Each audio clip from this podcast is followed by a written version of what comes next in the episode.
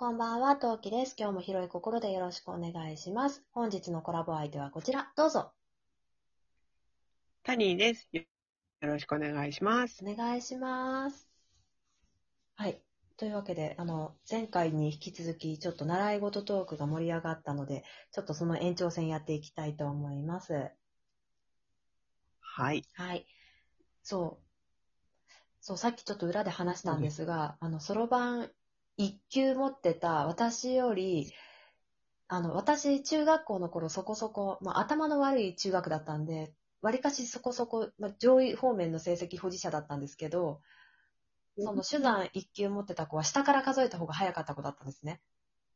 ほうほうほう。だったんですけど、100マス計算は一回も彼に勝てなかったです。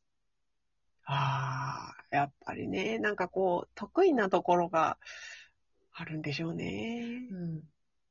で、うんそう、誰誰にも彼には勝てなかったですね、同じクラスの子。なので、ああ、そう本当にすごかったんですね。もう本当さすっごい早かったんですよ。だったんで、な、なんで、それで、その後も、なんか、なんだっけ、その子、商業系の高校に確か行ったっていうふうに聞いていて、そこで、なんかやっぱり簿記強かったって話を、簿記すぐ取れたって話も聞いたので、なんで、やっぱりうん、そろばんとか計算力ってすごいんですかね。そうですね、なんか地頭がよく、やってたい。ね、うん、いいと思います。ますます娘にはやらせたいですね。うんあとどうしても算数は、これはね、性別を言うと、うんって思うところもあるんですけど、やっぱり相対的に見て女の子の方が弱いんですよね。うんなんとなく周りを聞いてると。うんあの、どういうところで弱いっていうかというと、計算力はもちろん男女比は、比っていうか比べてみるとそんなに差はないと思うんですけど、うん説明をし始めた時に男の子の方が割と飲み込みが早い子が多いんですよね。ああ。で、女の子って文章題とか読んでる時に違うところに気が散っちゃって、何を聞かれてるのかわからなくなる子が多くて、それは私の周りの子なんですけど。あ、すごい今、あ、あ、わかると思いました。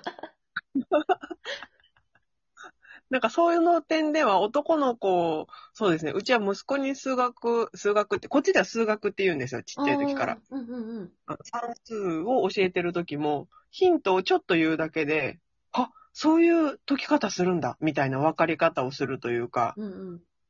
私が説明が下手なのかよくわかんないんですけど、なんかなぜそういう結果になってるのかわかんないんですけど、他のお母さんが教えてる時も、確かね、なんかちょっと、ちょっと喋っただけで、あ、解けちゃうんだ。しかも私と違う解き方するんだ、みたいなこともあるんですよね。うんうんうんうん。だから頭の中で理解してることが違うんでしょうね。うんうんうんうんうん。問題の解き方というか。うんうん。なんか、そろばんも男の子の方が早かったです。早い子多かったです。うん、なんか違う考え方をするっていう話を聞いたんですよね。うん。うん。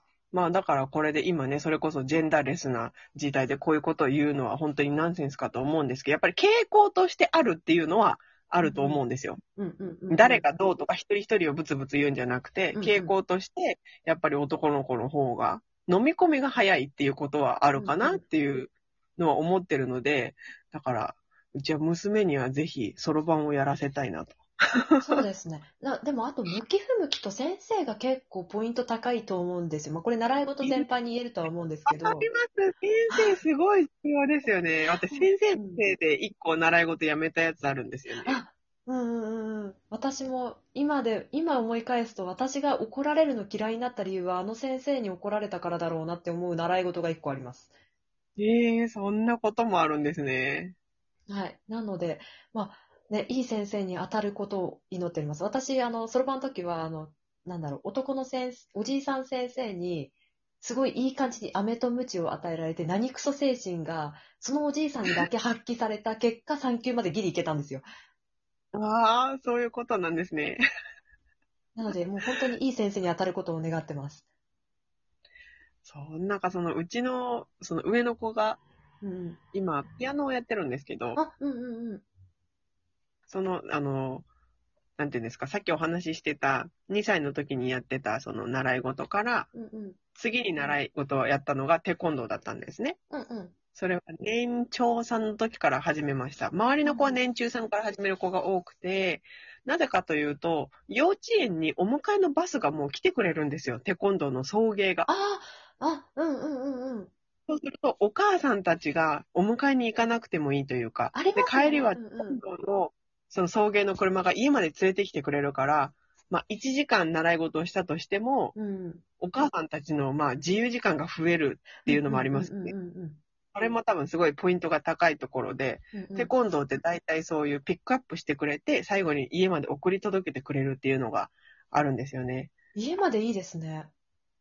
家まで、うん、そうですね。大概のところは家まで届けてくれます。えー、いいな。なんか私今同じ理由で上の子が、あの、英語に行ってて、英語、あ、そうですね、そうですね。話は聞いた気がします。そうそうなんですよ。まあ、うちの場合は、あの、別個のとこに行くんじゃなくて、先生が幼稚園に来てくれるタイプのやつなんですけど、それやっぱお母さん一番いいですよね。子供が移動しなくていいっていうのは。そうですね。本人たちも違う空気に、空間に行かなくて済むので、まあ、このご時世的にも含めていいなとは、今でも思ってはいるんですけど、まあ、ちょっといつ辞めるかドキドキしながら毎回行かせてるんですけど、話もされてましたね。ね、もう毎回毎回木曜日が憂鬱になるっていうね。なんか、お子さんで行きたくないっていうことってなかったですか？あります、あります。今でもあります。あ、やっぱそうなんですね。今でもあるんですけど、うんまあ、テコンドーはですね、結局2年生までやって、その後、次黒帯っていうところまで行ったんですよね。うんただそれが、あの、ある一定の期間練習して、その後試験を受けるっていう風になってるので、まあコロナも重なって、なかなかタイミングが得られず、もうそのままなんか、フェードアウトしたみたいな感じで、テコンドーはやめちゃったんですね。うんうんうん。でも、やってる子は選手コースっていうか、高学年とか中学生でテコンドー結構真面目にやって、それで集中してやってる子も、まあ中にはいるらしいんですけど、一般的には、なんていうのかな、レクレーションをやる機会をもらってるっていう感じですかね。うんうんうんうん。で、なんかその、武道としてテコンドーを習ってる時間もあれば、その前後の時間で、まあ、レクレーション的なものをやったりとか、あと夏休みも教室を開けてくださったりするので、親としては非常に助かるっていう、ああ、なるほど、なるほど。うん、そういうのはありますね。うんうんうん。で、あとはう、んそのテコンドーやってた後、で、そのテコンドー教室と、なんか近いところでピアノ教室も始まるよっていう話を聞いて、最初は、そのピアノやりたいって息子が言ってきたんですよ。うんうん。